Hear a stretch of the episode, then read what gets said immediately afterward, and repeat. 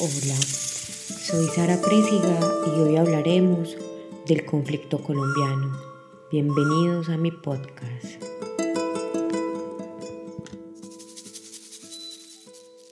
Nubes que reflejan el dolor que ha inundado mi raíz. Las veo y se dispersan como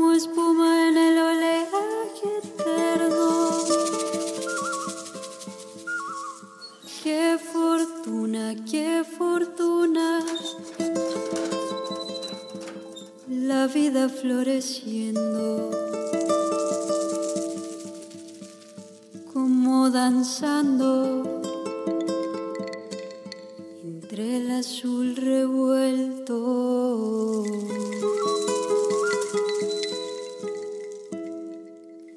Hoy trataremos de responder cuándo comenzó el conflicto armado colombiano, qué fue lo que desencadenó tantos periodos de violencia que ha vivido el país, qué actores participaron para que la violencia en Colombia fuera tan prolongada.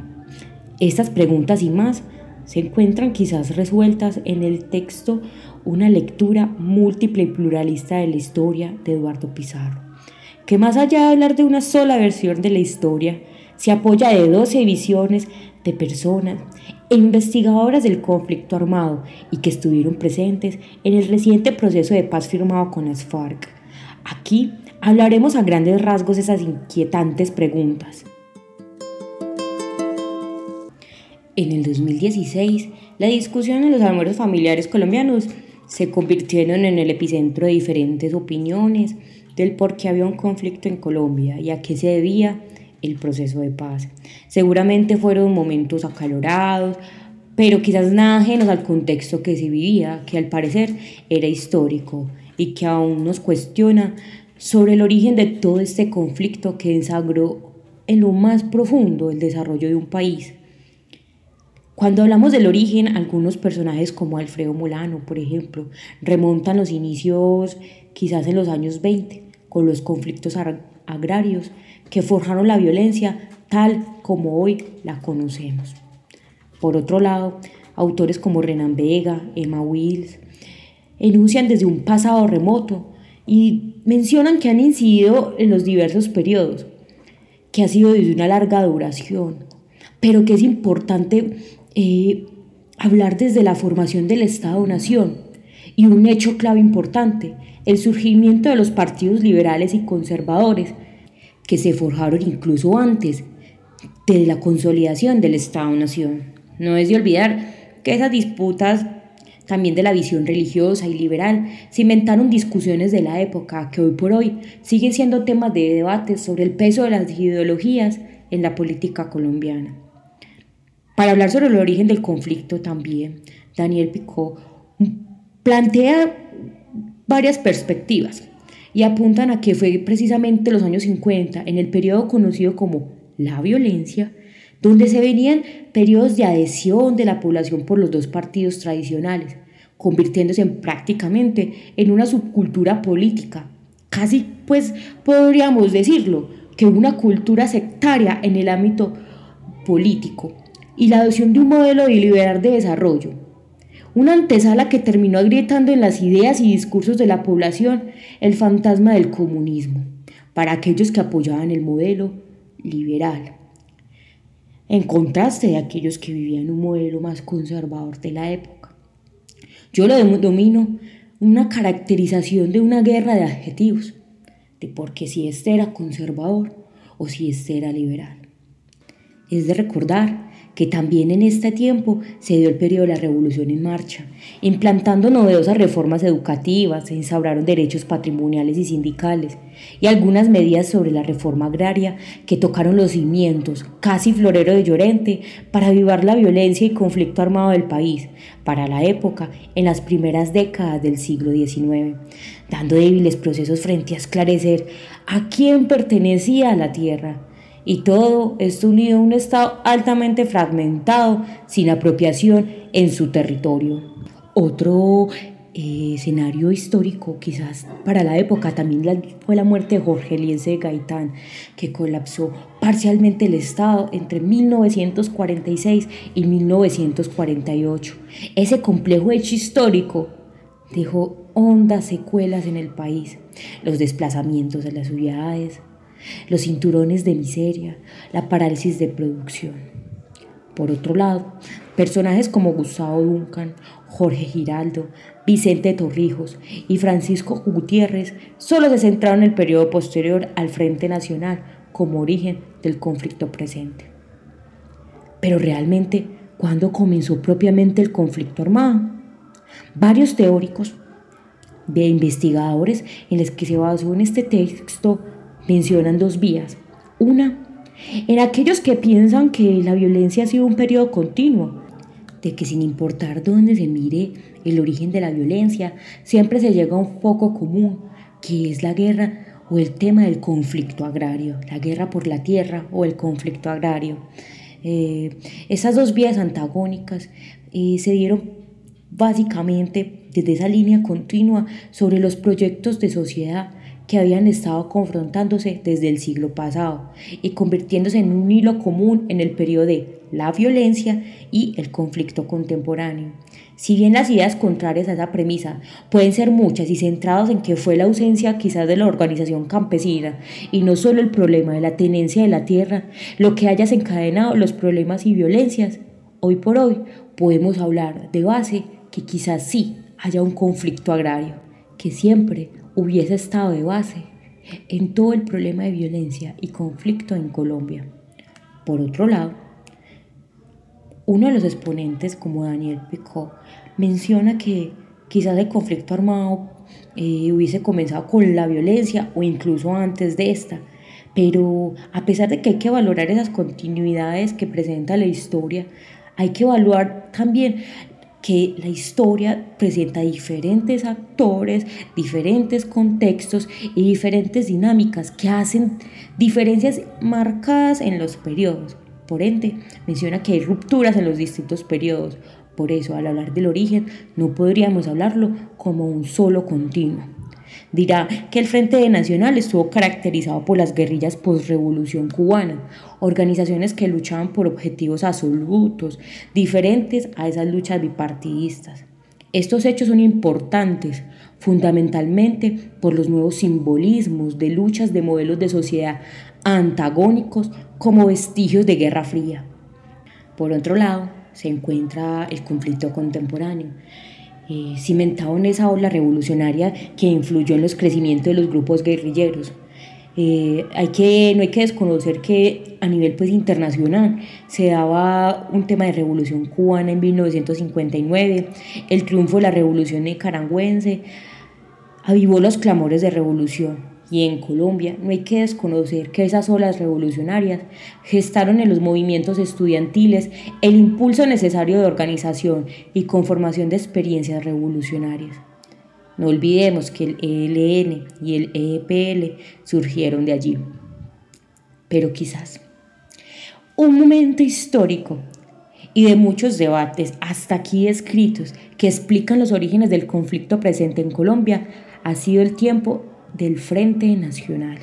Ese pacto entre opuestos que pareciese o pareció ser la solución de participación a estos dos espectros y subculturas políticas arraigadas en el país, los conservadores y los liberales. Una de esas discusiones, y que puede incluso explicar el conflicto presente, tiene que ver con esa transición, como lo mencionan en el texto, de la dictadura y la democracia desde la dictadura a la democracia, que explica Jorge Giraldo, dado al apaciguamiento de la confrontación política, una competencia, digamos, eh, cimentada y casi que reglamentada, que si bien algunos apuntan a que resolvió muchos asuntos, como lo sabemos en esta época, hubieron avances en política social, revolución educativa, movilización social, el tema de las reformas agrarias continuando siendo cual talón de Aquiles, una dificultad importante para hablar sobre desarrollo del país, porque el mismo Frente Nacional no logró solucionar, no se llegaron a acuerdos entre los opuestos. aunque algunos mencionan que ese pacto bipartidista fue excluyente y antidemocrático, y que quizás también hubiese sido un pilar fundamental para hablar sobre los periodos de violencia que se dieron posterior al Frente Nacional, es importante entender que se dieron en este tiempo reducciones en la violencia por el desmantelamiento de los vestigios de la violencia de la época de la violencia, un debilitamiento de los grupos guerrilleros. Eh, digamos que el panorama democrático vivía un periodo en los 60 y 70 de una latente calma. Si este Frente Nacional, este momento histórico, de cierta forma resolvió asuntos sobre la democracia, sobre la paz, ¿por qué luego ese Frente Nacional la violencia se incrementó en demasía? ¿Qué fue lo que pasó? Si todo anotaba aquí al parecer éramos un país, e incluso en comparación con América Latina, que tenía unas vías más pluralistas, a pesar de ser un pacto bipartidista, ¿cierto? Que daría de pronto a entender su exclusión de los otros partidos, pero que si vemos a fondo en la época sí se dieron algunas participaciones de otros partidos. Pero ¿qué pasó entonces en esa violencia? ¿Cómo lo explicamos? Por un lado, podemos decir que quizás el Frente Nacional resolvió unos asuntos importantes, pero frente a los debates de promover programas de gobierno, se quedó corto. En esos programas de gobierno, de desarrollo, está cimentado el tema de las reformas agrarias, administrativas, tributarias, laborales, que prácticamente se quedaron en medio camino.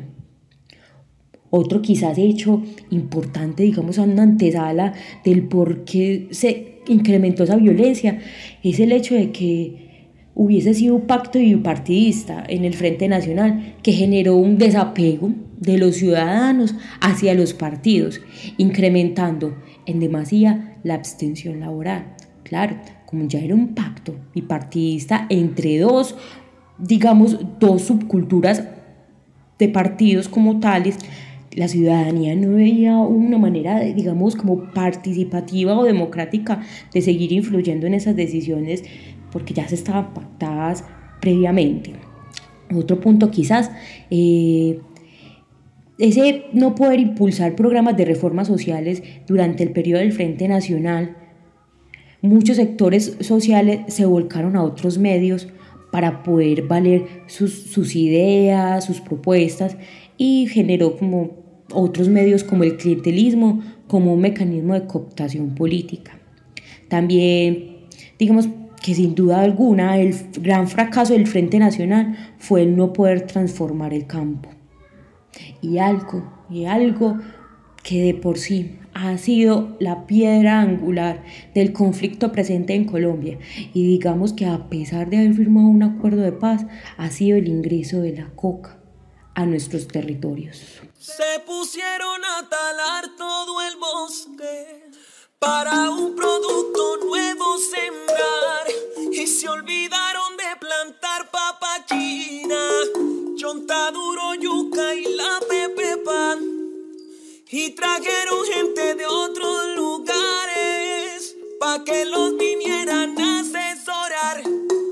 Hoy en lugar de coco se cosecha coca. En lugar de amores hay enemistad. En lugar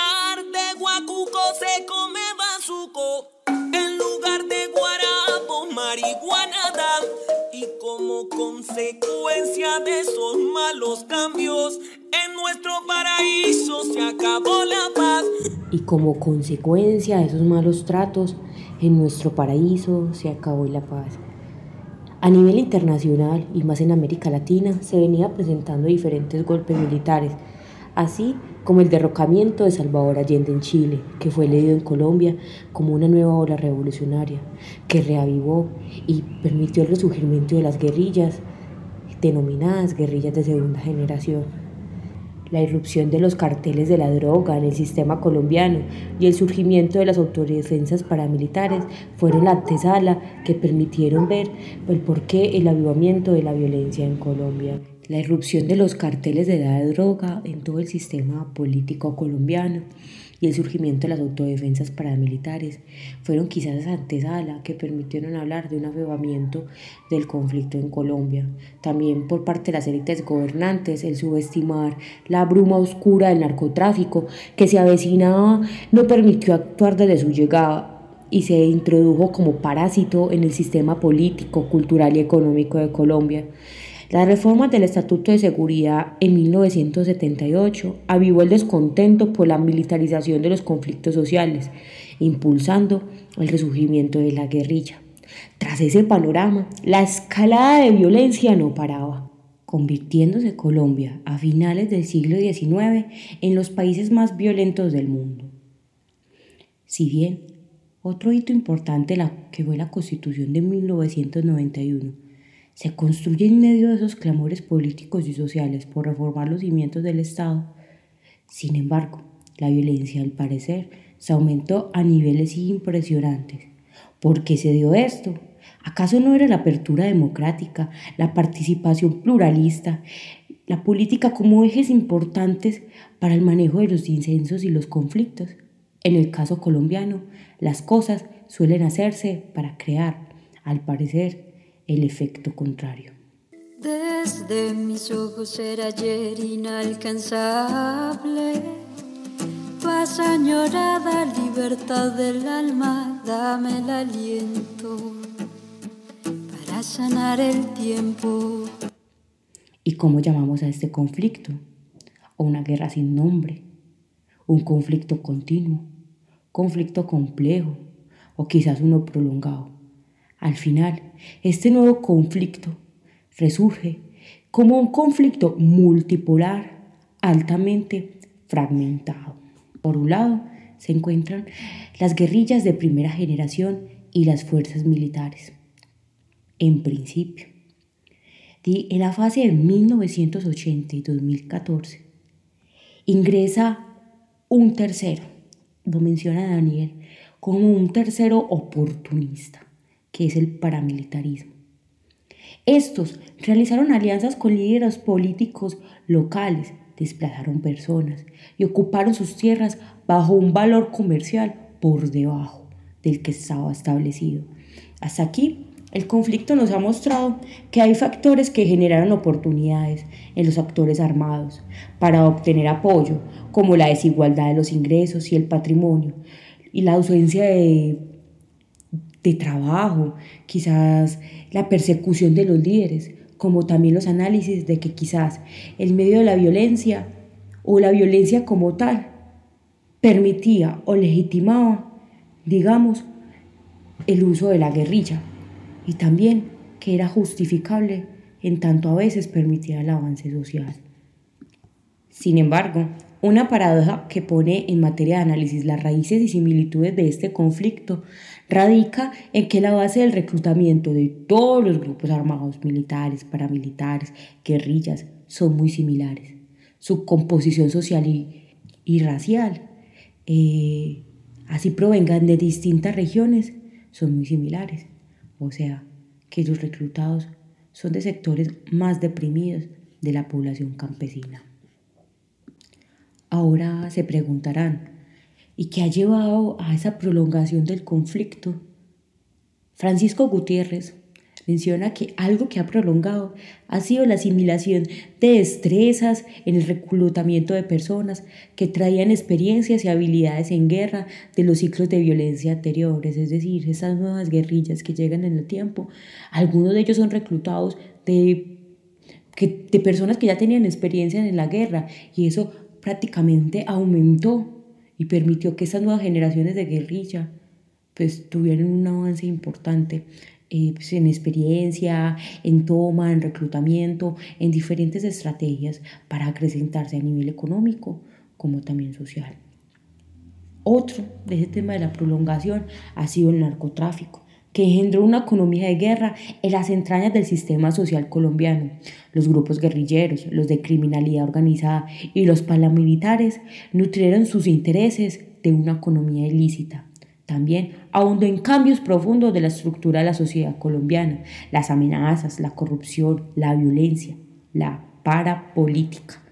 ese matrimonio entre élites políticas regionales y grupos paramilitares, el secuestro, la extorsión, el lavado de activos y el clientelismo sobre las regalías, pues, clientelismo guerrerista, sobre, sobre las regalías, las transferencias y otros recursos municipales, el control de capos del narcotráfico sobre los poderes locales y regionales, la narcopolítica como eje de poder local y regional, el crecimiento exponencial en los 80 y 90 de este secuestro y la extorsión se convirtió en otro combustible para el conflicto armado, ya que crecieron, se multiplicaron los ingresos de los grupos guerrilleros y las víctimas desataron la reacción con la formación del paramilitarismo. Si bien los grupos guerrilleros en principio no aceptaban este tema del narcotráfico como fuente de financiamiento, terminaron accediendo a esta red de droga que cambió el panorama completo de Colombia. Por otro lado, la precariedad institucional, un Estado fragmentado, débil, un Estado erosionado, que dado la baja eficacia de obtener los recursos necesarios para su funcionamiento en las instituciones, su bajo nivel de gasto y mala calidad de la fuerza pública y la poca aprobación en los territorios. Y más que aprobación, la apropiación de los territorios colombianos a una ausencia total estatal en el territorio también ha ayudado o ha ayudado en su pasado a ese incremento de la violencia e incluso a su prolongación. La provisión privada de la coerción y la seguridad, un fenómeno como como un fenómeno, como es el ejemplo del paramilitar. Este fenómeno paramilitar se sostuvo por la apropiación, por apropiación de las élites rurales que se sentían desprotegidas por parte del Estado frente al secuestro y la extorsión.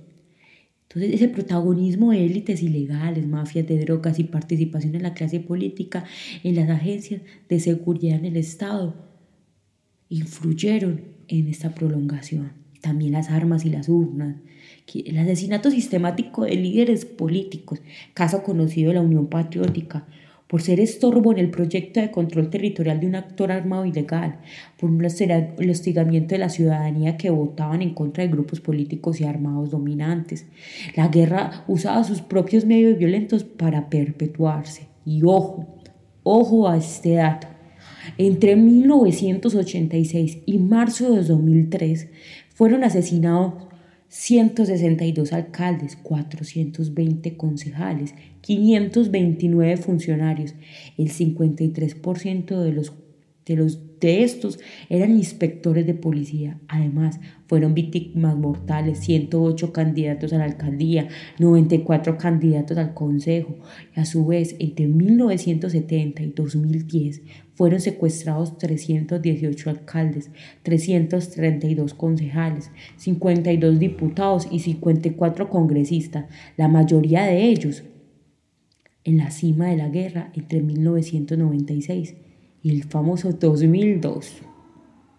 La inequidad de los derechos de propiedad y la cuestión agraria, unos fracasos de la reforma agraria dado la asignación política de los recursos de la propiedad de la tierra, no solo por los grandes propietarios, sino por los especialistas de la violencia, la expansión permanente de esa frontera agraria y la relación directa del poder político y la gran propiedad agraria un sistema político clientelista, localista. Digamos que esta irrigación de recursos ilegales provenientes del tráfico de drogas generó creciente autonomía de élites políticas regionales por encima del, orden nacional, de lo que se direccionaban desde el ámbito nacional. Esa fragmentación de partidos y la capacidad de representaciones políticas fueron usadas por los grupos armados ilegales para canalizar las luchas sociales frustradas, como lo fue el caso de los campesinos productores de hoja de coca. Y no sin más, otro de los factores que ha influido en esa prolongación de la violencia es el ciclo vicioso de la misma, el ciclo vicioso de la violencia que ha, que ha tenido esos conflictos prolongados y que terminan agravando, digamos, las condiciones socioeconómicas de la población y ahondando en la precariedad de institucionalidades, debilitando el respaldo del ciudadano a la ética y a la ley. Es decir, prácticamente la violencia genera nuevas condiciones para más y más violencia. No hay hombres pescadores, sino hombres pescados que amanecen muertos por cualquier manglar, con la lengua afuera y dedos cortados. Porque digo algo que era de guardar, irreconocibles porque les echaron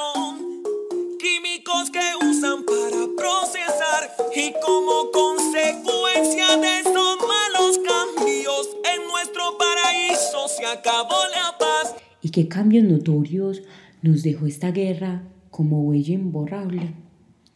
Somos aproximadamente el 8% de la población colombiana víctima directa de ese conflicto, siendo la población civil no combatiente la principal en todos esos enfrentamientos. Una catástrofe humanitaria de esa carnicería de medios implementados para obtener resultados por todas estas fuerzas armadas, la legitimación de la lucha guerrillera por la erosión estatal y la población rural, la que es la que ha pagado el precio más caro del despojo de su espacio, de su historia, de vida, de su pasado. Habían llegado 300 guerrilleros a la victoria y votaron yo no sé cuántas toneladas de bomba. Fue terrible. Yo era objetivo militar y después empezaron a buscarnos. Nosotros veíamos pasar a 5 metros de nosotros. Estábamos escondidos con un niño de 7 meses. Yo sentía que ese día la vida se iba a acabar porque era, se iban a llevar un bebé de siete meses. A mí no me importaba que me llevaran a mí, que no me fuera a tocar mi niño. Y... Sin embargo, ¿qué, qué tipos, qué tipo, ¿a qué tipo de situaciones se considera víctima? Aquellas que sufrieron el desplazamiento de la población, los despojos de tierra, secuestro, extorsión, reclutamiento ilícito de niños y niñas y adolescentes, la tortura, los homicidios en persona protegida, asesinatos selectivos y masacre, amenaza, delitos contra la libertad y la integridad sexual, la desaparición forzada, minas antipersonas, munición sin explotar y artefactos explosivos no convencionales, ataque y pérdida de bienes civiles, atentado contra bienes públicos. La unidad de víctima y los agentes estatales han sido responsables especialmente de los asesinatos selectivos, la tortura, las ejecuciones extrajudiciales y desapariciones forzadas. Las guerrillas, a su turno, han sido las responsables sobre todo del uso de minas antipersonas y artefactos explosivos no convencionales, ataque contra bienes civiles y públicos, desplazamiento forzado, secuestro, extorsión, reclutamiento ilícito y daños ambientales. Y finalmente, los grupos paramilitares tienen enorme responsabilidad en delitos como asesinatos selectivos, amenazas, masacres, desplazamiento forzado, despojo de tierra, tortura y delitos sexuales. Es decir, todos los actores en un mismo marco, en una misma sopa, alimentándose de las mismas estrategias y medios para obtener sus fines, unos fines contrarios a una idea de desarrollo nacional, contrarios a la idea de paz que Colombia merece. Y para cerrar este podcast, que tantas respuestas nos ha dado, quisiera eh, citar algo que menciona Pizarro al final de su texto, que dice, la violencia ha dejado un inmenso saldo rojo. Lejos de mejorar las condiciones de vida de la población, las ha agravado. Por ello, la primera y más importante tarea hoy en día en Colombia es acabar con la violencia misma, sin más excusas ni justificaciones espurias. Como dirían Tanamocus, la vida es sagrada. Muchas gracias.